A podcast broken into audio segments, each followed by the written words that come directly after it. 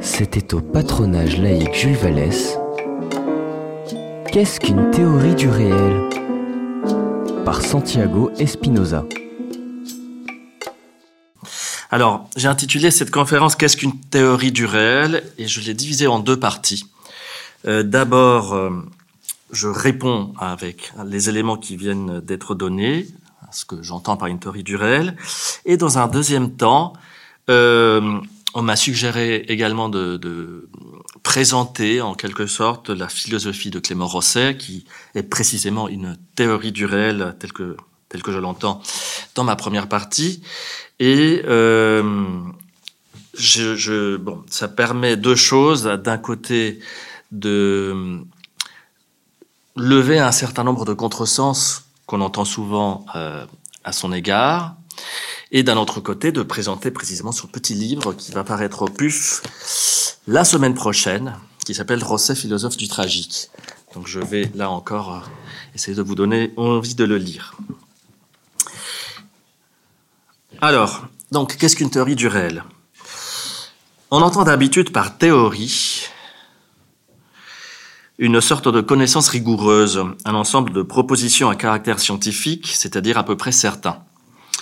Un théoricien serait une sorte de spéculateur qui viendrait à regrouper une multitude d'éléments épars autour d'un petit nombre d'hypothèses à tout le moins vraisemblables. Ensemble donc de concepts, voire d'équations. Ainsi Einstein résumant sa théorie de la relativité générale dans le concept d'espace-temps, ou l'équation E égale mc carré. En général, le concept de théorie ainsi pris est à caractère négatif. C'est un genre de connaissance qui trouve sa légitimité par opposition à d'autres. Lalande, vous connaissez le dictionnaire, en énumère quelques-uns dans son vocabulaire technique et critique de la philosophie, que je résume ici brièvement afin de rendre clair mon propos ultérieur. La théorie, écrit-il, je cite, est une construction spéculative de l'esprit rattachant des conséquences à des principes. Fin de citation. La théorie s'oppose ainsi d'abord à la pratique, dans la mesure où celle-ci est toujours intéressée. Donc la théorie serait désintéressée, y compris au sens moral. Par exemple, la théorie pense le bien absolu, alors que euh, la pratique pense la norme conventionnelle. En deuxième lieu, la théorie s'opposerait à la connaissance vulgaire, qui n'est ni méthodique ni systématique, ce qui veut dire que la théorie serait tout le contraire. Euh, paradoxalement, en troisième lieu, la théorie s'oppose à la connaissance certaine. Une théorie étant l'hypothèse d'un savant sur un thème controversé. Par exemple, la théorie euh, cartésienne de l'erreur n'est peut-être pas la vérité sur l'erreur. En quatrième lieu, la théorie s'oppose aux détails de la science. La théorie englobant, comme je l'ai dit, plusieurs faits que la science étudie séparément. Ainsi, la théorie atomiste de l'Antiquité, par opposition à la mécanique quantique. Ainsi définie, la théorie semble être tout et son contraire. C'est une connaissance vraisemblable, mais opposée en dernière analyse à la vérité, et même aux faits. C'est une connaissance rigoureuse, mais finalement trop généraliste pour être considérée comme scientifique. Quant à dire ce que peut être une éventuelle théorie du réel, on peut s'attendre aux idées les plus vagues et, pour les plus réductrices. Pour autant, et c'est ainsi que j'entrerai en matière, je ne trouve... Je me disais bien que ça bougeait pas bloquer ces... Oui. Pour ma part, euh, je ne trouve pas de meilleure définition de la philosophie. C'est-à-dire, toute philosophie est, comme euh, mademoiselle vient de le dire à l'instant, strictement parlant, et peut-être même exclusivement, une théorie du réel. Reste donc à clarifier cette affirmation et à tenter de l'illustrer. Tout d'abord, signalons que l'objet même de la réflexion philosophique n'est autre que le réel, quoi qu'on puisse entendre par ce terme. Et il va sans dire que les philosophes ne s'accordent pas souvent quant à sa définition, justement. Cela n'est pas spécifique aux philosophes professionnels. Euh, l'homme commun ne saurait sans doute pas être plus précis que le premier si on venait l'interroger à ce sujet. Qu'entendons-nous d'ordinaire, en effet, par réalité? La plupart des intellectuels et des journalistes ne cessent de s'en recommander, propos qui n'ont pour vocation que de légitimer leur opinion, sans pour autant prendre la peine de préciser ce qu'il désigne par ce terme. Sans doute considère-t-il que ce terme va de soi, que tout le monde sait ce qu'est la réalité, et que tout le monde entend la même chose que ciel ou terre, par exemple. À vrai dire, c'est là que les problèmes commencent. Par exemple, un intellectuel présent sur les écrans un jour sur deux, que je n'en citerai pas, prétendait naguère de son ancien maître Althusser, je cite, que personne ne comprenait mieux que lui la réalité de son époque. Et il y a quelques mois, on lisait dans un... Ah, vous avez reconnu, madame. Il y a quelques mois, on lisait dans une revue à tendance polémique, que je n'en citerai pas non plus, ce titre d'article, Bourdieu a toujours été au plus près du réel. Parmi des centaines d'autres exemples de cet usage quasi grandiloquent de la notion de réel. Car que peut bien vouloir dire que Bourdieu ait toujours été au plus près du réel? Que les autres hommes, en sont éloignés? Mais en quoi consisterait ce voisinage? À quoi le reconnaîtrait-on? À une extraordinaire capacité de repérer des marques sociales dont usent les bourgeois pour se distinguer des ouvriers? C'est ça la réalité? De même, quelle était cette excellente compréhension d'Althusser de la réalité de son époque? Le fait qu'il la voyait à travers les lunettes grossissant la différence entre les dominants et les dominés Était-ce plutôt un constat de l'exploitation produite par l'économie capitaliste? Mais pourquoi la réalité se réduirait-elle au fait qu'il existe des injustices entre les hommes? Ou que certains d'entre eux cherchent à se distinguer des autres? Pourquoi faudrait-il considérer que la réalité est un fait, et notamment un fait humain que d'autres humains ne voient pas? Paradoxalement, ou se refuse à voir. Et du reste, si un autre type d'intellectuel, ne partageant pas l'idéologie commune à Althusser et Bourdieu, ne voyait pas ce fait, entre guillemets, tout en étudiant l'économie et la sociologie de son époque, faudrait-il dire qu'il est loin de la réalité, ou qu'il est, comme disait Sartre, de mauvaise foi? Car si par réalité, ou réel, et vous verrez que je, ces termes sont pour moi synonymes, il faut entendre le constat de certains faits qui touchent aux aléas de la vie humaine, à une certaine époque, qui plus est, et ce sont surtout les idées que sont fondent les hommes qui permettent ou non de l'établir, le constat, quel pourrait être le terme contraire de réalité. Je veux dire, à quoi le concept de réalité s'opposerait-il? Puisque ce terme vise avant tout, et ce dans notre langage courant, à se distinguer d'un autre terme. Il est évident que ce ne serait pas là le concept traditionnel d'irréel, car ce que ce terme revêtirait ici ne serait qu'une idée contraire à celle que l'intellectuel associe à la réalité, aux quelques faits. Attendez. Ce terme d'irréel ne serait qu'une idée contraire à celle de l'intellectuel qui associe la réalité aux quelques faits socio-économiques que son idéologie lui fait voir. Le contraire de réel serait alors, par exemple, aux yeux de Bourdieu, l'égalité, ou la justice, peut-être même le bien. Or, quelle serait la portée philosophique d'une théorie du réel qui se contenterait de déclarer ⁇ Je vois la couleur bleue qui est un fait, mais pas vous ⁇ Plus problématique encore, comment pourrions-nous pourrions départager les idées contradictoires qui font prétendument voir le réel? Je veux dire l'opinion d'un intellectuel marxiste et celle d'un autre, autre non marxiste, par exemple. Comment savoir avec un peu de clairvoyance qui des deux se situe près du réel, qui s'en éloigne? Ce type de débat, qui, se résout habituellement faisant appel une fois de plus à l'idéologie, on conclut volontiers que c'est l'auteur dont on partage les idées qui voient le réel, et l'autre qui ne le fait pas, et qui enchante les animateurs et les spectateurs des médias, est au fond on ne peut plus éloigner de la réflexion philosophique. Et d'abord parce que jamais un philosophe, j'entends un auteur de livres de philosophie, non l'intellectuel de proximité prompt à se prononcer sur chaque nouveau fait divers, la guerre en Ukraine, le coronavirus, les gilets jaunes, etc., n'a confondu la réalité avec l'actualité.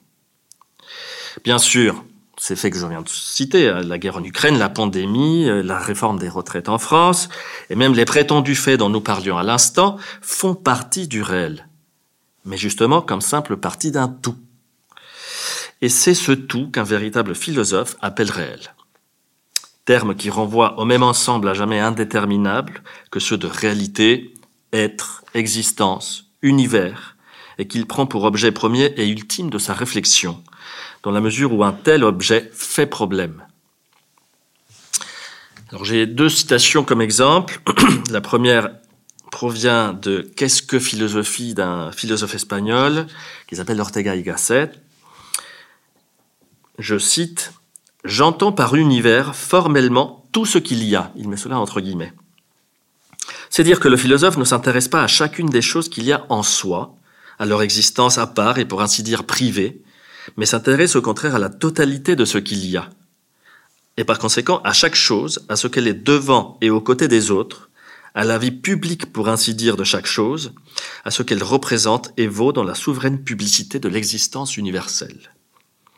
Par chose, nous n'entendons pas seulement les réels, physiques ou animiques, mais même aussi les irréels, les idéales et fantastiques, les transréels, s'il en existe. C'est pourquoi je choisis le verbe, avoir, je ne dis pas même tout ce qui existe, mais tout ce qu'il y a. Alors cela m'a rappelé une citation d'un philosophe dont je pense que vous n'avez pas entendu parler, c'est un philosophe bouddhiste du XIIIe siècle qui s'appelle Dogen, et qui a écrit une œuvre majeure qui s'appelle Shobogenzo, que je découvre d'ailleurs euh, récemment, et un fascicule qui s'appelle Busho, qui signifie nature Bouddha, dit ceci. On peut parler en termes de ce qu'il y a, d'êtres sensibles, de vie en nombre, de multiples espèces, mais dire sans exception et il y a, c'est convoquer la totalité de ce qu'il y a, et le il y a sous toutes ses formes. Bon, fin de citation. Pourquoi donc ce choix? Parce que précisément, on ne sait pas ce qu'il y a. C'est ça le problème.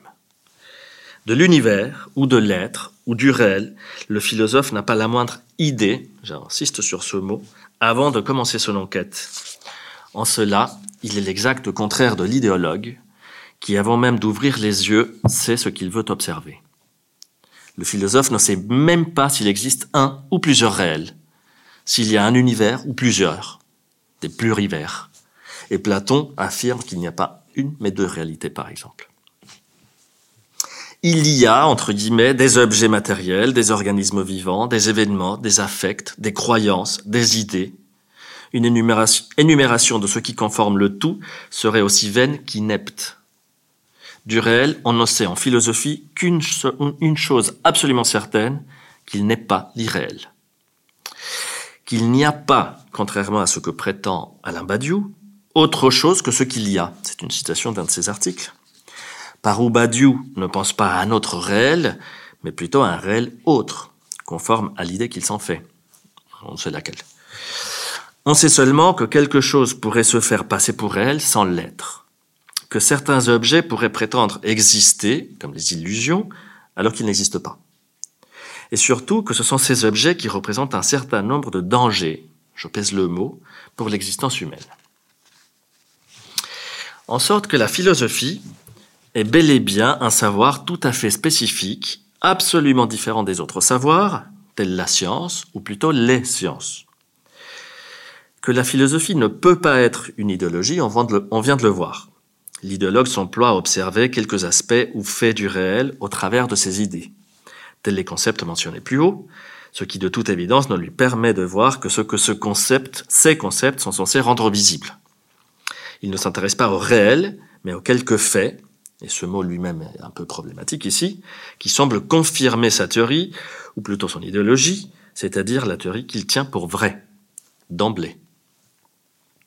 C'est pourquoi il considère que l'homme qui ne voit pas ce que lui voit est ou aveugle ou complice de ce qu'il entend contester en général un certain mal. C'est pourquoi aussi on peut définir l'idéologie comme un ensemble d'idées permettant de répondre à des questions qui n'ont pas encore été posées. En bref, l'idéologue ne voit que ses idées, la réalité venant faire office là, comme souvent l'expérience scientifique, de sauvetage des apparences, ce que disait déjà Aristote il y a quelques siècles, c'est-à-dire comme une preuve plus ou moins vérifiable que ces idées tiennent bon.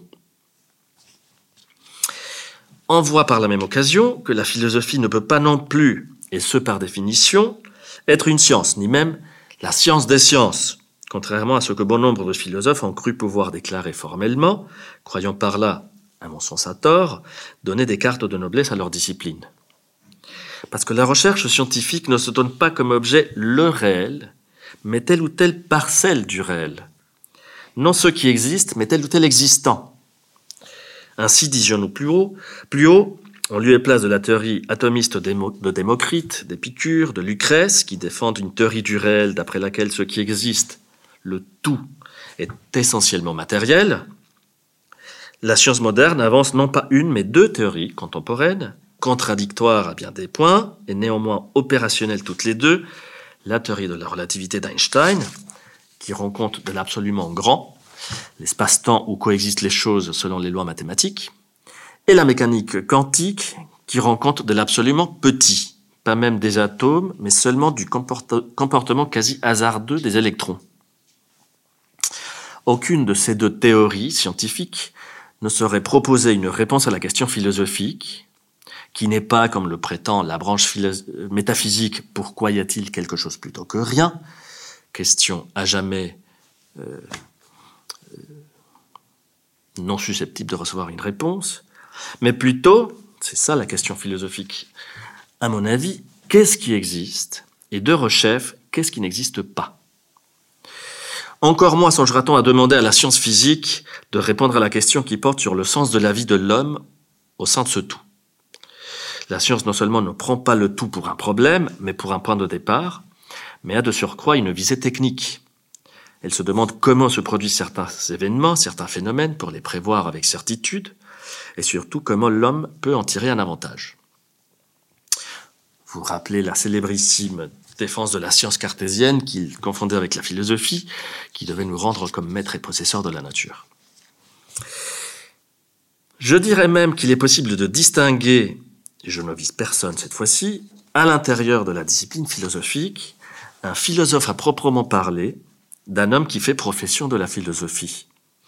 J'entends le professeur, le commentateur, le critique. Pour ce qui est du premier, les universités se sont souvent caractérisées, depuis qu'elles existent, par un rejet, paradoxal mais, indéniable, des philosophes au sens propre. Presque tous les grands philosophes s'en sont plaints d'ailleurs, y compris et surtout ceux, que les, universités considèrent à présent comme des sommets, par, par exemple Descartes. Spinoza rejeta la chair qu'on lui proposait à l'université de Heidelberg, sachant pertinemment qu'il y perdrait la liberté qui lui permettait précisément de philosopher. Alors, on, peut se rappeler quelle était la proposition du palatin Charles Louis euh, de la chaire de philosophie Heidelberg. Il la définissait ainsi euh, Monsieur Spinoza, vous aurez une liberté très étendue de raisonner suivant ses principes. Non, il aura une liberté très étendue de raisonner suivant ses principes comme il jugera le plus à propos, cum implicima philosophandi libertate. Mais son Altesse électorale n'en précisait pas moins que, quelque étendue que fût cette liberté, il ne devait aucunement s'en servir au préjudice de la religion établie par les lois. c'est une liberté pas tout à fait implicima philosophandi libertate, mais enfin, vous voyez pourquoi il l'a refusé. Pascal, Schopenhauer, Nietzsche, pour ne citer que, témoigneraient d'eux-mêmes. C'est qu'une chaire de philosophie rémunérée par l'État ne peut, comme l'a montré Schopenhauer, attaquant par la Hegel bien sûr, que priver la liberté de penser, devant se plier ou bien à une religion d'État, je viens de le dire, ou bien à des valeurs chères à l'État. Vous imaginez un professeur de philosophie disant que les droits de l'homme, ça tient pas debout, bon, je pense qu'il est viré le lendemain. Le philosophe universitaire se voit ainsi contraint ou bien de professer sur des auteurs que l'université admet dans son sein, ou bien de les commenter et en faire la critique dans des livres, mais surtout pas d'écrire des livres de philosophie à proprement parler, ce par quoi j'entends, une fois de plus, des livres qui portent sur le réel au sens le plus large et le plus philosophique, à savoir tout ce qui existe, tout ce qui est, tout ce qu'il y a. Il en résulte bien sûr qu'il n'y a pas beaucoup de philosophes depuis la naissance de cette étrange discipline, il y a maintenant 26 siècles. Et ce, parce que précisément, il existe peu de théories originales du réel. Ce n'est pas parce qu'on a obtenu un diplôme d'université d'études de philosophie, ou parce qu'on enseigne la philosophie, ou parce qu'on a écrit un livre sur un philosophe, ou une philosophie de quelque chose, du langage, de l'art, du droit, euh, du monoprix, qu'on devient philosophe. On devient philosophe lorsqu'on est parvenu à élaborer une véritable théorie du réel. Les noms des philosophes que tout le monde connaît sont précisément ces auteurs qui ont réussi, réussi à penser le réel de manière originale, ce qui ne veut pas forcément dire vrai, et qui ont avant tout réglé leur vie en fonction de leur théorie. Par où l'on voit que la théorie et la pratique ne sont pas, en fin de compte, comme le prétendait Lalande, des contraires. L'hédonisme d'Épicure, par exemple, est une conséquence de la théorie atomiste de l'univers. Qu'est-ce donc qu'une théorie du réel? Bon, Il est 7h30, il est peut-être temps de le dire. Si elle se distingue d'une connaissance scientifique, d'une opinion médiatique, d'une posture idéologique La réponse se trouve dans les lignes qui précèdent. Une théorie du réel n'est rien de moins qu'une philosophie, et réciproquement, toute philosophie est une théorie du réel, comme l'écrit Clément Rosset dans le principe du cruauté. De cruauté, pardon.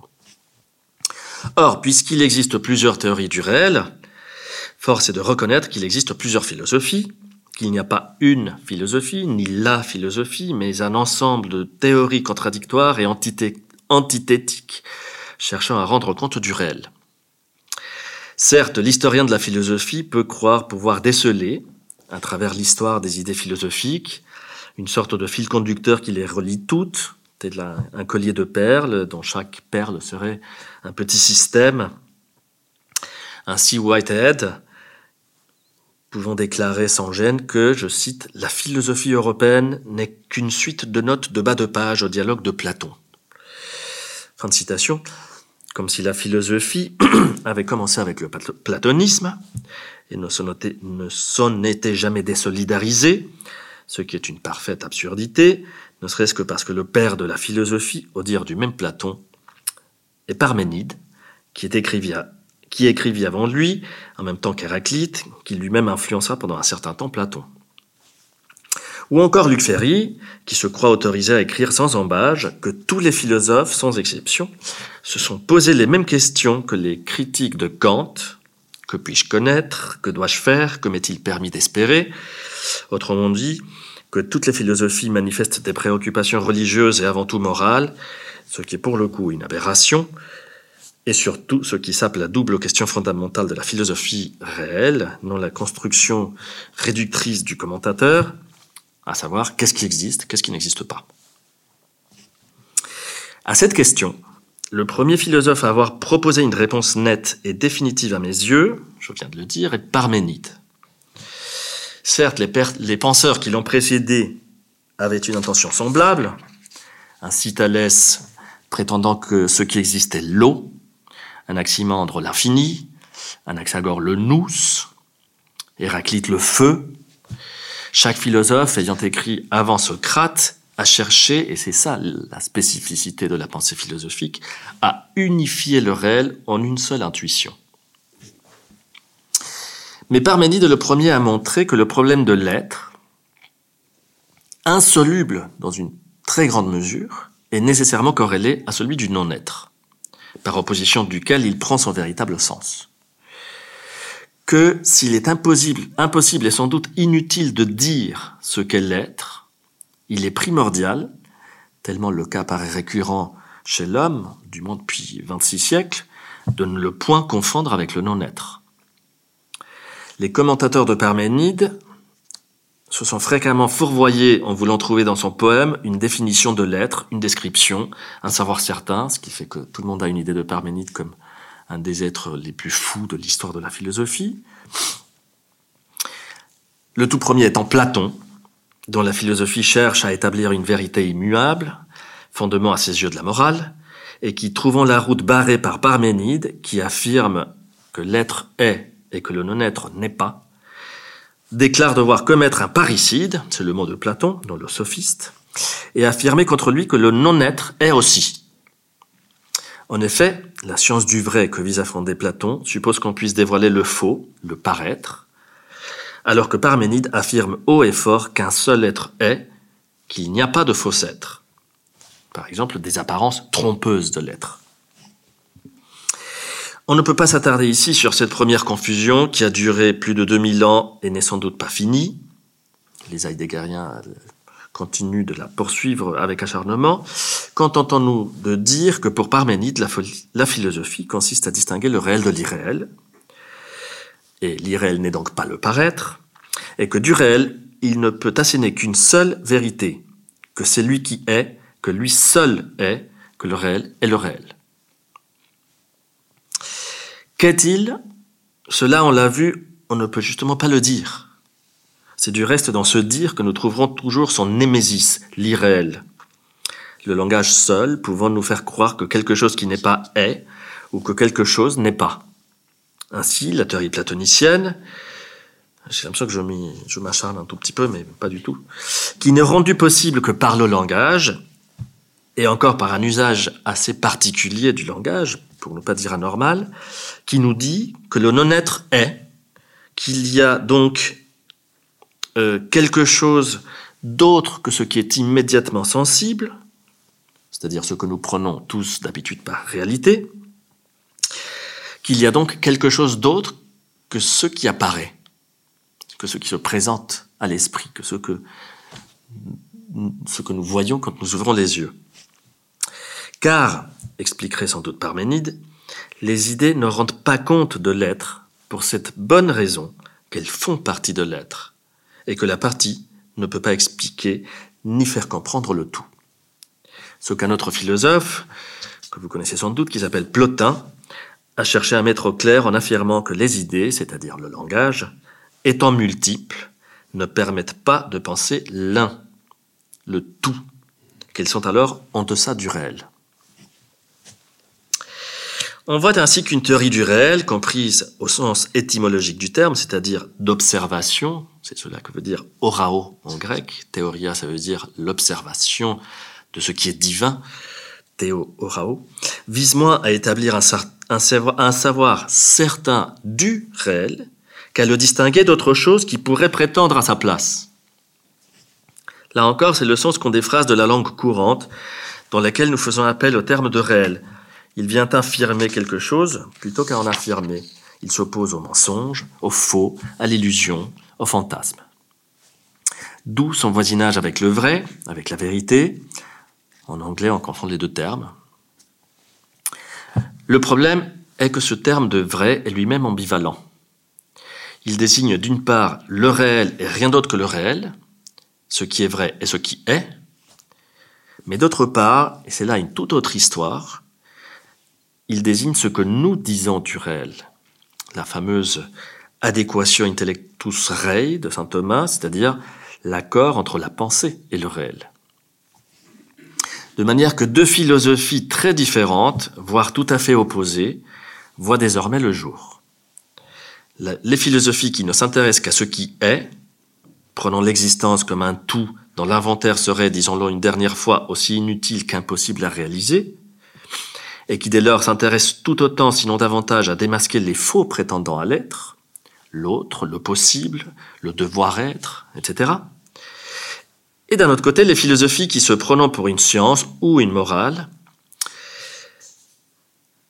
cherchent à dire non ce qui existe, le réel immédiatement présent, et voilà la définition que je donnerai ce soir, c'est-à-dire ce qui s'impose à la conscience, mais ce qui est toujours c'est-à-dire ce qui ne devient pas, ce qui ne change pas, ce qui ne participe pas du temps. Pour le dire de manière un peu cavalière, il n'y a que deux types de philosophie, celle qui se contente de ce qu'il y a, et celle qui ne s'en contentant pas, le double d'autre chose. Ou encore celle qui oppose l'irréel à l'irréel, et celle pour qui cette opposition n'a pas lieu d'être. Alors, il est tout à fait remarquable que les philosophes de plus grande renommée celles qui vous viennent tout de suite à l'esprit quand vous pensez à la philosophie, appartiennent plutôt au second genre, qu'on a coutume d'appeler métaphysique. De Platon à Heidegger, en passant par Aristote, Saint Augustin, Saint Thomas, Descartes, Kant, Hegel, Husserl et son école, parmi bien d'autres, il s'agit d'une manière ou d'une autre, et à quelques détails près, de faire comprendre que ce que le sens commun prend pour réel, encore une fois ce qui s'offre immédiatement à la conscience, comme intuition. Intuition en latin, ça veut dire vision, comme une présence à l'esprit. que cela n'est donc pas vraiment, que quelque autre est davantage réel, qu'on appelle cet autre monde intelligible, monde des essences, Dieu, être, avec un grand E, ou quelque autre entité censée posséder une teneur plus importante en réalité que ce qui apparaît dès lors que nous ouvrons les yeux et qui est par elle nommé précisément apparence, au sens d'illusion, de paraître vrai sans l'être. C'est sans doute de celle-ci que Whitehead prétend, non sans quelques raisons, qu'elle ne constitue que des notes de bas de page au dialogue de Platon, faisant fi par là néanmoins et à tort de l'autre branche non moins consistante de l'arbre philosophique. Parce qu'un bon nombre de grands philosophes, qui ont mauvaise réputation aux yeux des précédents, et quelquefois des universitaires, soutient au contraire qu'il n'y a qu'une réalité, une existence, un être, un tout, et non pas deux. Mais comment pourrait-il y avoir deux tout? Je dévoile un tout petit peu le manquant par cette réflexion. Cette mauvaise réputation vient peut-être du fait que celle-ci, cette deuxième branche de la philosophie, au lieu de s'employer à démasquer la prétendue fausse réalité qui s'offre immédiatement pour dévoiler un être vrai ou authentique se cachant derrière le soi-disant paraître, et fonder ainsi un savoir certain, s'évertue plutôt qu'à ériger un tel savoir, à démasquer dans l'entreprise métaphysique, c'est-à-dire au sein même de la réflexion philosophique, une attitude psychologique du plus grand intérêt, qui consiste à se refuser affectivement à ce que ce qui est soit et surtout à ce que cela soit la seule chose à être. De manière que là où la métaphysique fait miroiter un réel autre toujours meilleur, car dépourvu de tout ce qui fait souffrir les hommes, nommément le temps, la philosophie non métaphysique s'emploie à détruire l'édifice bâti par la première. Rosset parlait des philosophes terroristes, estimant qu'il manque de fondation et repositionnant l'homme dans le seul réel indiscutablement réel à ses yeux, celui immédiatement perceptible qui se présente dans les cadres du temps et de l'espace. Et c'est exactement cela que le poème de Parménide le premier avait cherché à montrer et illustrer. Il y a être, mais il n'y a que cela. Il n'y a pas de non-être. On citera à titre d'illustration non exhaustive de cette deuxième branche les sophistes, les atomistes de l'Antiquité, Hobbes, Spinoza, Hume, Nietzsche, Wittgenstein, Rosset, entre autres. Le dialogue, le, dialogue bien sûr. le dialogue entre ces deux formes d'aborder le problème du réel est à peu près impossible, sinon on vient de le voir sous forme de querelle. Mais là où la métaphysique se contenterait de signaler une espèce d'ingénuité dans la philosophie qui prendrait ce qui est immédiatement présent pour seule réalité, au lieu d'y voir une fausse apparence du réel plus, plus vrai, et accessible au seul esprit, par exemple les, idées de Platon, les essences de Hegel, les noumens de Kant. Celle-ci voit dans la métaphysique une ruse passée inaperçue chez elle, motivée par un désir du philosophe, dont il a peu ou prou conscience, d'être lui-même autre et de vivre ailleurs, dans un réel autre. Vous vous souvenez peut-être de cette idée de Nietzsche qu'il écrit dans, Par-delà le bien et le mal, d'après laquelle toute philosophie n'est qu'une confession de son auteur, une sorte de mémoire involontaire.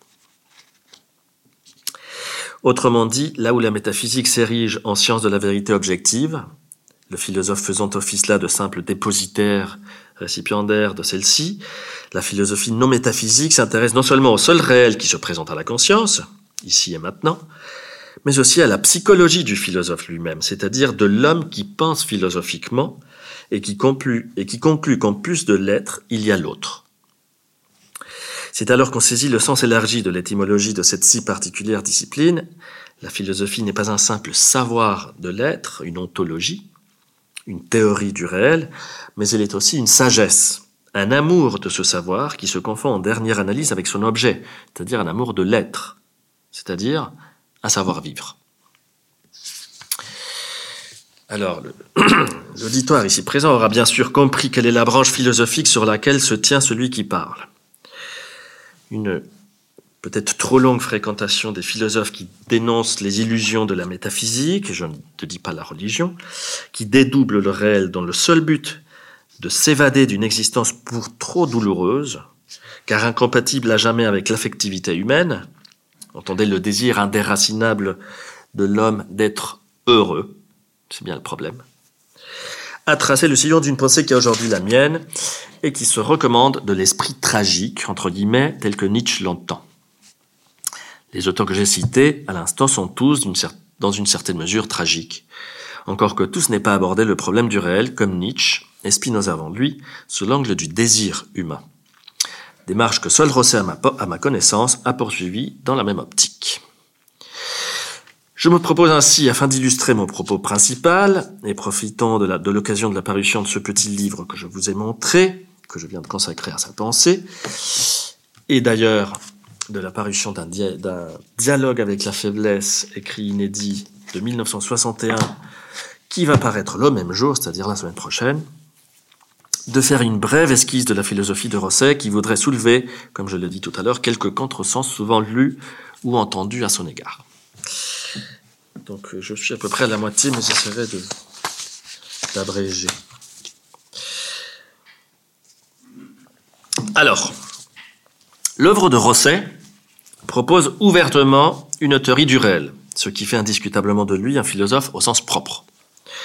Car en effet, sa réflexion, on en a parlé ici déjà à deux reprises cette année, porte essentiellement sur le réel, qu'il appelle dans sa première période justement le tragique, terme qui n'a pas pour but de dire ce qu'est le réel, mais qui qualifie plutôt la valeur que l'homme donne spontanément à son expérience du réel. La philosophie de Rosset est la tentative de rendre compte du paradoxe qui consiste à avoir éprouvé dès son plus jeune âge la joie de vivre, d'exister, au sein d'un réel pourtant non susceptible de combler les attentes les plus élémentaires de l'homme, ne serait-ce que celle de continuer à vivre indéfiniment. Le réel se présente comme tragique, non du fait qu'il est tel ou tel, juste ou injuste, sensé ou insensé, euh, rationnel ou idiot, par exemple, mais parce qu'il récuse d'emblée la demande qu'on lui adresse d'en faire partie sans durée déterminée. C'est parce qu'on a adhéré d'emblée à la vie que le réel se présente comme éminemment tragique, puisqu'envisagé nécessairement sous la perspective de la mort, sous le sceau du temps qui passe. En d'autres termes, l'entreprise philosophique pour Rosset, comme du reste pour Nietzsche, son maître, est avant tout l'occasion de mettre la joie à l'épreuve, de s'assurer qu'elle porte bel et bien sur le réel, sur l'existence telle qu'elle nous apparaît et nous est donnée à vivre, qu'elle ne porte pas sur une illusion quelconque. C'est joli ça. Ça fait partie du réel. C'est pourquoi, comme chez Parménide, sa philosophie se donne pour but moins de produire un savoir du réel que d'abattre les illusions qui s'interposent entre l'homme, ou plutôt entre le désir de l'homme et le réel, et qu'il appellera dans ses livres de maturité le double. Du premier au dernier de ses livres, il est question, de manière explicite ou implicite, de ce problème fondamental et même unique à ses yeux. Est-il possible d'aimer la vie en conscience sans se mentir? Du premier au dernier de ses livres, pendant une soixantaine d'années donc, l'on voit toujours revenir ces trois personnages, le réel, le double, la joie, tels les personnages de Tintin d'Hergé, qu'il adorait, prêts à s'embarquer dans chaque volume dans une nouvelle excursion, et chez Rosset plutôt dans une incursion au cœur du problème de l'existence humaine. Et si ces trois concepts ont pu changer de nom et se sont précisés au fil du temps, la philosophie de Rosset est restée cohérente de long en large, ces termes ayant toujours désigné les mêmes objets philosophiques. Il est en ce sens remarquable que ce soit exactement ces, trois concepts qui est systématiquement prêté à confusion, ou plutôt, je l'ai dit, à contresens. Il n'est pas un commentateur qu'il ait voulu critiquer ou rendre hommage à la philosophie de Rosset qui ne prenne ces concepts pour des termes voisins, mais justement autres, voire parfois pour le exact contraire. Un universitaire ayant consacré un ouvrage entier à sa pensée, que je ne citerai pas, il m'entend, concluait ainsi, ou plutôt partait de ce principe, que le réel pour Rosset tout bien posé n'est rien que le double, allant ainsi à rebours de chacune des lignes que Rosset écrivit, d'ailleurs dans un style jovial et une écriture limpide. Je ne vais pas, bien entendu, faire ici un compte-rendu de ces méprises, la plupart du temps involontaires, mais pas sûr, qui font peut-être que Rosset ne jouit pas, j'allais dire pas encore, de la reconnaissance qu'elle mérite à mes yeux indéniablement. Il convient néanmoins de revenir sur ces concepts phares qui orientent sa philosophie d'un bout à l'autre, ne serait-ce que pour inviter à en faire la lecture. Et tout d'abord le réel. Cette notion, je l'ai suggérée suffisamment dans la première partie, ne désigne pour le philosophe rien d'autre que l'existence au sens large, donc, précise Rosset, dépouillée de ses autours, ramenée au seul fait qu'elle existe. Il s'agit en d'autres termes du fait qu'il y a des choses plutôt que rien. Il écrit dans son premier livre Il n'y a rien hors du tragique. Ce qui signifie qu'en dehors du réel, il n'y a rien. Le réel constitue un monopole de l'existence. Il y a un réel auquel nous avons affaire, qui s'impose à nous sans intermédiaire et sans appel, comme expérience immédiate et changeante, et surtout, et c'est tout le problème, indifférente à notre volonté. Témoin le maçon dont parle le jeune Rosset, son premier livre euh, euh, a été rédigé quand il avait 18 euh, ans, au cours de d'Hippocane, je crois. Donc il y a un maçon qui tombe d'un échafaudage et passe de vie à trépas sous ses yeux. Le réel, pour reprendre encore un mot à Ortega Gasset, que Rosset n'a pas lu, mais qui aurait assurément euh, apprécié, est la contre-volonté. Ce qui est là malgré nous, ce contre quoi nous achoppons, ce contre quoi nous ne pouvons rien. C'est pourquoi, une fois de plus, il est tragique. Le réel est ce qui est, alors que justement, nous voudrions qu'il fût autre. La notion de réel ou de tragique renvoie d'une certaine manière à la remontrance qu'on fait à l'enfant qui fait des caprices, parce que les choses ne sont pas comme il aimerait. C'est comme ça et pas autrement. Alors un enfant ne songerait pas, si on l'apostrophe ainsi, à demander mais qu'est-ce que tu entends par ça?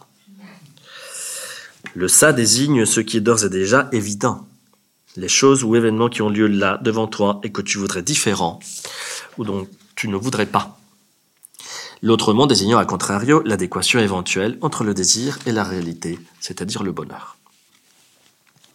Loin d'être un fait ou un, événement, le réel est le mur du donné, ça c'est un chapitre du Monde et ses remèdes de Rosset, le mur du donné, contre lequel se heurte le désir de l'homme qui ne lui renvoie pas même un refus formel, mais une parfaite et impassible indifférence. Le réel n'est donc pas une construction, à l'encontre des spiritualismes, puisqu'il s'impose à la conscience, malgré le refus que le désir lui oppose. Je crois que Lacan dit c'est le réel, c'est ce, qui résiste. Non, c'est pas ça. Non, c'était pas ça. Nous avons un Lacanien ici présent qui vient d'écrire un livre. Si vous voulez comprendre Lacan, il faut lire Monsieur Berriot. C'est le seul livre sur Lacan qui soit intelligible.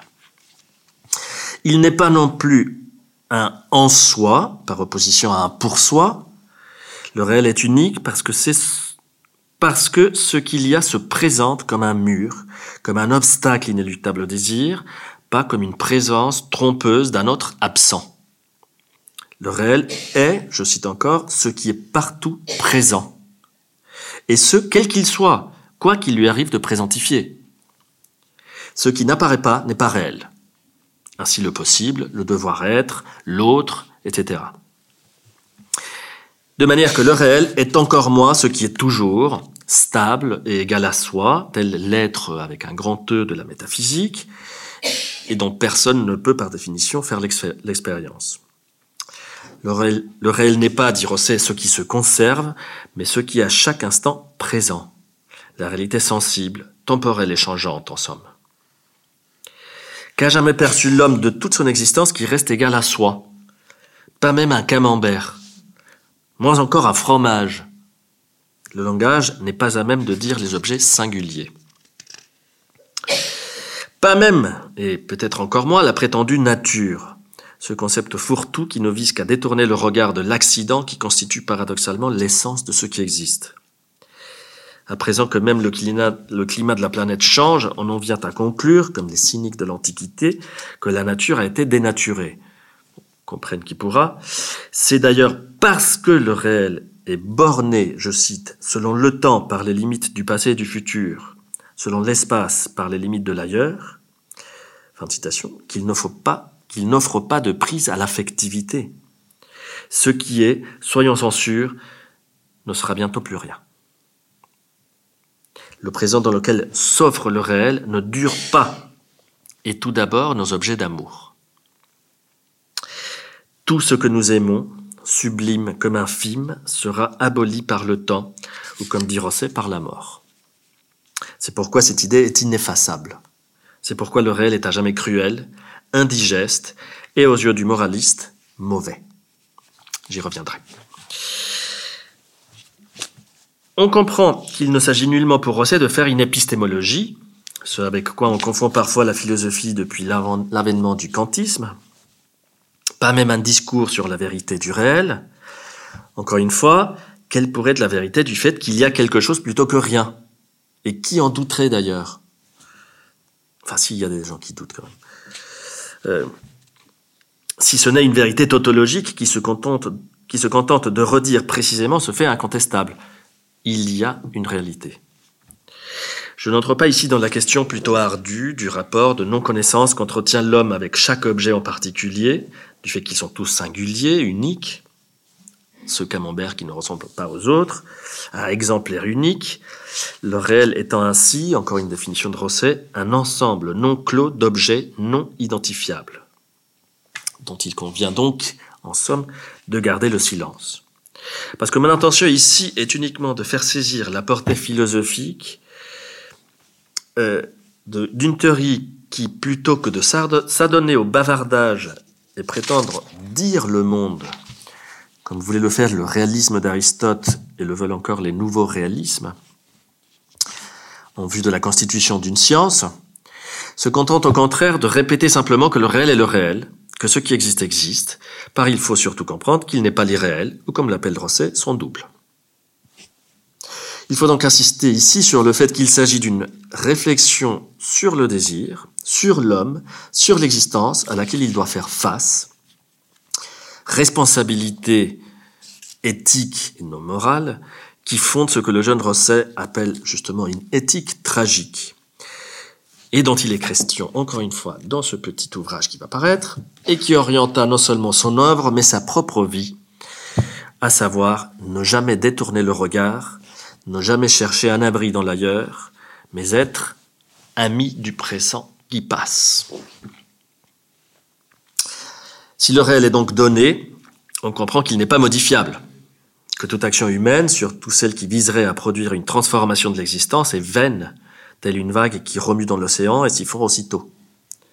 Les actions font partie du réel, elles existent, elles n'en composent pas un autre réel aucune existence autre.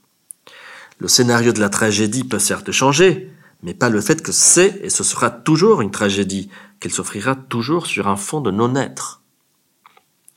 L'approbation tragique de l'existence dont Rosset, à la suite de Nietzsche, se recommande, approbation qui exprime la joie vécue ou force majeure, est ainsi non seulement inconditionnelle mais totale.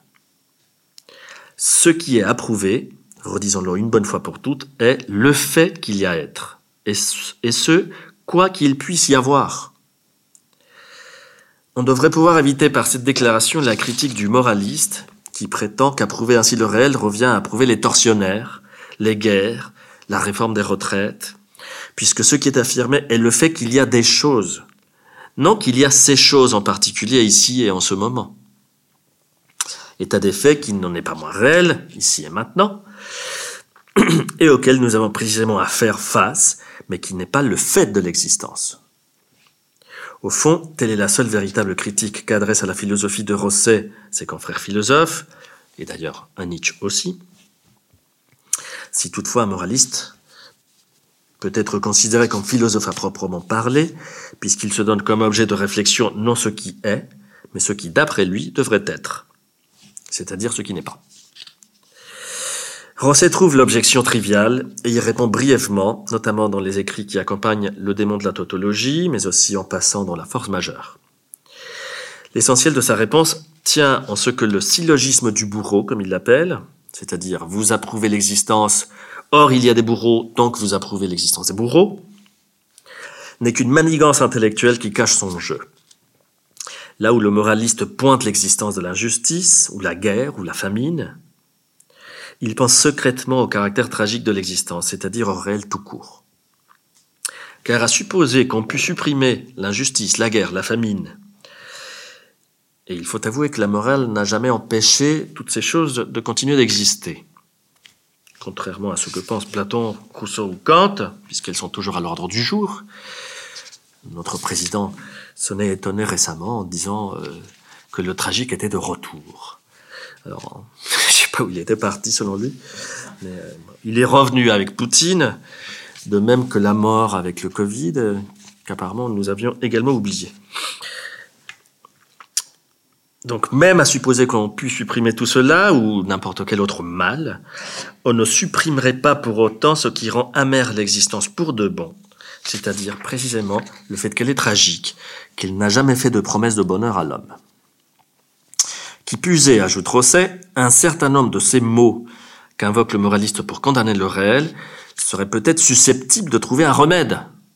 On aurait pu, par exemple, je ne sais pas si on aurait pu contraindre le gouvernement à faire un référendum contre la réforme, mais enfin, on peut faire des choses quand même. Alors qu'il n'y a aucun remède à l'existence elle-même, à cause qu'elle est tragique, quoi qu'on fasse. Vous êtes né, écrit quelque part Beckett, il n'y a pas de cure à cela.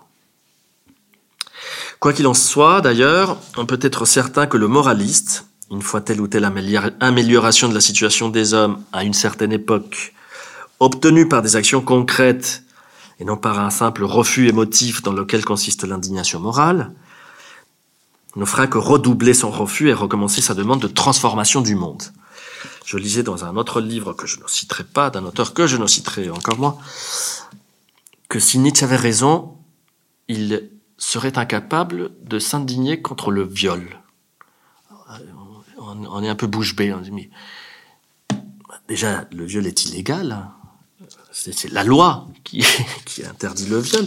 Mais d'autre part, en quoi écrire qu'on est contre le viol dans un livre empêchera un jour un violeur de violer? Ce type de, de raisonnement passe parfois à mon entendement. Parce que contrairement à ce qu'il croit le moraliste, ou plus précisément ce qu'il souhaite, le bonheur n'est pas ce qui devait être, et que le mal empêcha mais plutôt le mal n'est que la pseudo-pensée qui permet de croire que le réel n'est pas ce qui devait être. Autrement dit, une source de bonheur. Entendez l'harmonie entre le désir et l'existence. C'est dire que lorsque le philosophe tombe dans le piège du politicien démagogue qui brandit l'étendard de l'autre monde possible, croyant par la pensée ce monde meilleur, il tombe très exactement dans le panneau de l'illusion du double, qui est pour Rosset le véritable autre de l'être, l'avatar du non-être. Or, si ce concept de réel prête à confusion, le concept de double chez Rosset semble pour sa part encore moins bien compris, et ceux de ses lecteurs les plus enthousiastes. Je n'en connais pas un qui n'ait confondu ce terme avec celui d'arrière-monde de Nietzsche. Certes, Rosset est un philosophe nietzschéen, et sans doute le seul, partageant avec lui son projet majeur, autour duquel gravitent d'autres thèmes que bien des commentateurs prennent pour essentiels je veux dire l'approbation inconditionnelle de l'existence, la source de jubilation tragique. Certes, les arrière-mondes dont parle Nietzsche jouent le rôle d'issue de secours à l'existence, étant des fictions. Ainsi le monde vrai, la liberté, Dieu, la causalité, etc. Mais Rossel n'est pas pour autant un commentateur de Nietzsche. C'est un philosophe, il propose une ontologie propre, pour le comprendre, il ne faut donc pas chausser les lunettes qui permettent de comprendre d'autres théories, mais le lire lui sans l'interpréter. On a pu dire aussi, confusion plus grave encore que la précédente, que pour Rosset le réel était l'en soi kantien, et le double les phénomènes. Alors, typique attitude d'universitaire, professeur comme étudiant, on dirait que j'ai une dent contre eux aujourd'hui, qui ne, soupçonne pas que certains philosophes ont des idées originales. Et cependant, je l'ai dit, le style de Rosset, contrairement à celui des auteurs de la French Theory, est lumineux et sans jargon. On lui reproche d'écrire toujours le même livre, ce qu'il prend pour un compliment, Alors, n'est-ce pas là une raison supplémentaire de s'attendre à ce que soit enfin saisi ce qu'ils répètent tous? C'est sans doute le sort d'un auteur qui dit quelque chose de nouveau que de devoir attendre longtemps avant que ses lecteurs le lisent pour ce qu'il écrit, et non pour une figure qui vient reformuler ce qu'ils connaissent déjà. Venons-en donc à la notion de double. Dès ses premiers livres, Rosset parle d'un instinct antitragique, qu'il associe à la morale, vous l'avez compris, et qui se manifeste, on l'a vu, comme simple refus du réel. Les critiques qu'il fait de la notion de bonheur en tant que fantasme d'une existence non avenue, empêchée par quelques mauvais esprits ou actions humaines, préfigurent déjà les critiques de l'illusion dans laquelle consiste le double. Toujours est-il que Rosset voit dans ce refus, à l'instar de Nietzsche, une faiblesse intellectuelle, je suis incapable de faire face au tragique, qui se déguise en vertu. Seuls les hommes méchants approuvent le tragique. Il n'en renverse pas moins l'hypothèse nietzschéenne selon laquelle on trouve à l'origine du jugement moral, le jugement antitragique, le ressentiment, l'esprit de vengeance. D'après Nietzsche, c'est cela qui, qui, qui se trouve à l'origine du jugement moral. Pour avancer pour sa part, donc Rosset, que c'est plutôt l'instinct antitragique, le refus premier du réel, qui est à l'origine du jugement moral, et seulement par suite du ressentiment, du désir de vengeance. Quant au double à proprement parler, il n'apparaît dans les déterminations qui seront définitivement les siennes qu'à partir de l'antinature, livre dans lequel Rosset s'attaque à la critique de la pseudo-notion de nature, pour montrer que loin d'être une idée claire et distincte, comme dirait Descartes, en particulier, non, que ce terme de nature ne renvoie à aucune chose, ni une idée, ni une pensée, ni une perception quelconque. La nature n'est à strictement parler rien, mais c'est un rien à la faveur duquel on croit pouvoir penser quelque chose, en particulier la responsabilité morale et la culpabilité de l'homme. Car en effet, le moraliste entend par nature ce qui est mauvais chez l'homme et contre quoi il doit opposer son libre arbitre, par exemple chez Kant, euh, chez Luc Ferry, et en même temps, et à l'inverse de ce qu'on vient de dire, que la prétendue harmonie préétablie que les actions de l'homme sont venues troubler sont la nature. C'est-à-dire que c'est à la fois le bien et le mal. Et ça, vous le trouvez également chez Kant et chez Ferry et chez les stolastalgiques contemporains. Il n'est que de songer aux différents usages courants du mot nature pour se convaincre qu'elle n'est à bien y regarder qu'un fantasme. On parle de yaourt nature, comme si vous pouvez les cueillir comme ça. J'ai même entendu une fois, je l'ai déjà dit dans une conférence, une personne demander un Coca-Cola nature. Mais la boulangère lui a donné quand même, une canette vous savez laquelle? Moi, je me dit, bon, ça sera une, canette verte. Mais non, c'était la rouge. Bon. Ces analyses préparent dans une certaine mesure celle du réel et son double. Donc, c'est, si vous voulez, l'œuvre majeure euh, de, de, Rosset, parce que c'est là qu'il, euh, euh, qu'il a cette trouvaille philosophique de l'illusion. C'est le sous-titre de livre, Le réel et son double, essai sur l'illusion et des livres qui en sont, selon son mot, des adendas. Alors qu'est-ce à dire? Le double désigne chez Rosset, et c'est cela qu'on n'entend jamais, non une pensée ni une perception illusoire, les arrière-mondes de Nietzsche, ces fictions dont parle Nietzsche, mais des illusions de pensée ou de perception, c'est-à-dire la croyance que quelque chose a été perçu ou pensé là où rien n'a été perçu ou pensé. En d'autres termes, le double n'est littéralement rien, ce n'est qu'un vide de la pensée, ni une pensée, ni une perception, pas même un acte d'imagination, pas même, comme diraient les phénoménologues, un acte intentionnel de la conscience, mais aucune chose, un néant. Mais, et c'est là l'intérêt, un néant à la faveur duquel on croit pouvoir penser et surtout récuser le réel. Ainsi par exemple, le conducteur qui ouvre la réflexion du relais sans double, un chauffeur qui tout en percevant un feu rouge, je cite, conclut que c'est à lui de passer. Action dont il ne saurait aucunement rendre compte, n'en découlant d'aucune pensée. Car qu'a-t-il bien pu penser pour conclure ainsi? Rien. Ou bien il a vu le feu rouge, et alors il a grillé exprès, ou bien il ne l'a pas vu, et alors il a grillé involontairement. Mais comment conclure de sa perception que c'est à lui de passer? Il en va de même pour euh, l'exemple de prédilection de Rosset qui est assez compliqué. Il s'est embrouillé lui-même parfois et moi je m'embrouille à chaque fois, donc je vais essayer cette fois-ci d'être clair. L'histoire de dix proies, que vous connaissez tous bien sûr. Donc Édipe se plaint d'avoir été trompé par l'oracle qui s'est réalisé moyennant l'entreprise d'évasion d'Édipe. L'illusion dans laquelle il tombe consiste à ne penser le réel, c'est-à-dire son destin en l'occurrence, qu'à la faveur d'un autre réel non advenu, qui correspond évidemment à son souhait, ne pas réaliser son destin. Le réel, ce qui a lieu, devient ainsi un double de lui-même, et surtout un double défectueux, une mauvaise duplication, un réel autre par rapport à celui qui, d'après le malheureux Édipe, devait être. On reconnaît ici le thème évoqué plus haut du bonheur dû et empêché par quelque injustice.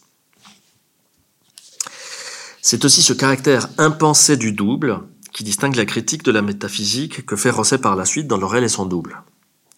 Car le double n'est pas, je l'ai dit, le monde intelligible avec lequel Platon duplique le monde immédiatement sensible, puisque ce monde est parfaitement pensé par Platon.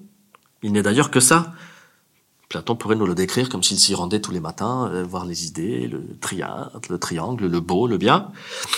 Mais c'est parfaitement pensé. Alors que sera à jamais dans l'incapacité de dire quel est le réel qui devait être, et malheureusement pour lui n'a pas été, puisqu'un tel réel n'est pas pensé. Il n'est invoqué que pour récuser celui qui incontestablement est, celui qui a eu lieu. Parallèlement, le réel immédiat, le tragique, apparaît au regard des métaphysiques de Platon ou Hegel, par exemple, comme une duplication d'un autre réel non immédiat, monde intelligible, monde des essences. C'est dire que l'avantage de la pseudo-pensée du double est de permettre à celui qui se refuse affectivement à ce qu'il n'y ait qu'une réalité, qu'une existence donnée, de lui faire croire qu'il en a pensé une autre, comme l'illusion selon Freud vient essentiellement combler un désir et par là fonder une croyance. Peu importe au fond si dans le cas de la métaphysique, qui n'est qu'un cas particulier du double, cet autre, semble avoir une forte consistance en réalité. L'essentiel est de voir que le double n'est pas la création intellectuelle qui joue le rôle de refuge du réel, comme les arrièrements de Nietzsche, mais au contraire le fait de ne penser le réel, l'unique, que par son intermédiaire hallucinatoire. Le monde sensible n'est pensé par Platon que comme duplication défaillante du monde intelligible. Comme les phénomènes ne sont selon Kant que des doubles défectueux des choses en soi. Mais le double n'est pas l'apanage des philosophes métaphysiciens, loin de là. C'est même ce que la psychologie humaine partage selon Rosset le mieux, n'existant à, ses, yeux rien de plus fragile que la capacité humaine d'admettre la réalité. C'est l'incipit du et son double.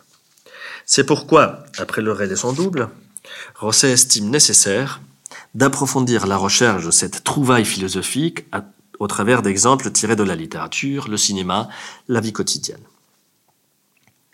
Un des derniers livres de 2012, L'invisible, fournit à ce titre maintes illustrations des manifestations qui nous sont familières du double, afin de faire saisir sa spécificité première, son caractère impensé et non perçu.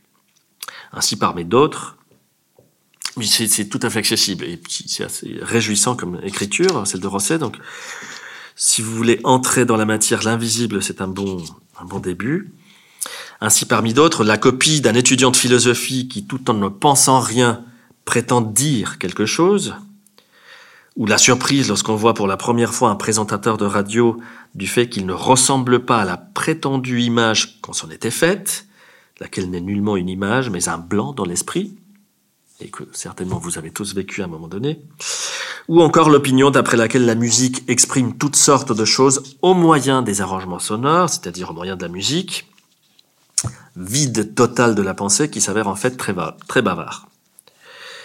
En bref, le double n'est effectivement rien, mais à la différence du néant, qu'on oppose traditionnellement à l'être, le double se fait passer pour quelque chose, alors que le néant ne prétend pas quoi que ce soit. Son non-être lui suffit. Il importe alors de distinguer les productions de l'imagination, comme la littérature, le cinéma, les jeux d'enfants, qui ressemblent comme deux gouttes d'eau au réel. Français dit qu'ils sont taillés dans la même étoffe. De l'illusion à proprement parler, qui, elle, n'est pensée ni perception de quoi que ce soit, mais pur fantôme, lequel, sans être, n'en joue pas moins le rôle d'exterminateur de l'être. Parce que sa seule raison, non pas d'être, mais de faire semblant d'être dans l'esprit de l'homme, est de déprécier précisément l'être. Faisons de ce qui est quelque chose qui n'aurait pas dû être, quelque vessie que nous aurions reçu au lieu et place d'une lanterne, malversation dans laquelle nous avons perdu ce qui nous était vraisemblablement promis, le bien-être, le bonheur. En d'autres termes, et je termine très bientôt, la réalité tragique est venue se substituer à une autre, non tragique, que la première a fâcheusement évincée. L'illusion consiste précisément en ceci, non en l'autre imaginaire qu'on invoque comme refuge, le ciel où les âmes seront bien heureuses, mais en l'autre nullement conçu, dont on dit seulement qu'il ne s'est pas réalisé, puisque s'y est substitué pour notre grand malheur le réel palpable et sensible. Vous penserez par exemple au titre de ce poème de Baudelaire en anglais où il dit que son objet du désir se trouve anywhere out of the world. Ou, bah, qu'est-ce qui s'y trouve? Seul Dieu le sait. D'un tel autre ou possible, on n'en sait rien, hormis le fait que nous aurions bien voulu de lui, contrairement aux fâcheux réels qui nous narguent et dont personne ne veut. Ces deux notions étant à présent, je l'espère, un peu plus claires, il nous faut revenir une dernière fois à la joie, qui est, redisons-le, le problème de la philosophie de Rosset. Là encore, il ne s'agit pas à rebours de main commentaire de se réjouir de la cruauté du monde, ou d'en être indifférent, pas plus que du fait que le monde ne présente aucun sens, et idiot, ni même tragique. Il s'agit de comprendre au contraire qu'elle n'a pas d'explication rationnelle qu'elle se suffit à elle-même, qu'elle est à elle-même sa propre justification. Les analyses du tragique et du double par lequel on cherche à l'éviter ne sont là que pour mettre à l'épreuve la joie, pour s'assurer qu'elle est suffisamment solide, qu'un coup de dé ne viendra jamais, comme cela arrive nécessairement aux passionnés de quelque objet jugé extraordinaire, l'abolir. Car la joie porte non sur tel ou tel objet, mais sur le fait qu'il y a être. Elle porte moins encore sur l'éventualité que cet être s'accorde au désir de l'homme, que la vie lui sourit, qu'elle le comble, qu'elle est réussie, comme dit certains, seule approbation dont est capable, comme l'enfant, le moraliste. La joie est joie d'exister, de participer à l'être, ne serait-ce qu'un instant, et ce en dépit du fait que cet être n'a pas été conçu ni pour ni par l'homme. Que l'homme fait seulement partie du tout et ne serait de ce fait jugé à bon escient, comme une note ne serait jugée d'une symphonie dont elle fait partie. Une telle joie n'est donc pas le résultat de la réflexion philosophique, le but atteint par la sagesse, mais l'inverse, à l'inverse, le point de départ. La réflexion philosophique, l'observance du réel, n'en vient qu'à la fortifier, la rendre plus solide, car plus lucide, puisqu'elle peut être assurée que c'est bel et bien le réel tel qu'il se présente qui est approuvé et non quelque fantasme en sorte que la joie est à la fois manifestation de l'approbation et force qui la rend possible, joie de vivre en même temps que force qui permet d'approuver la vie. Je vous remercie.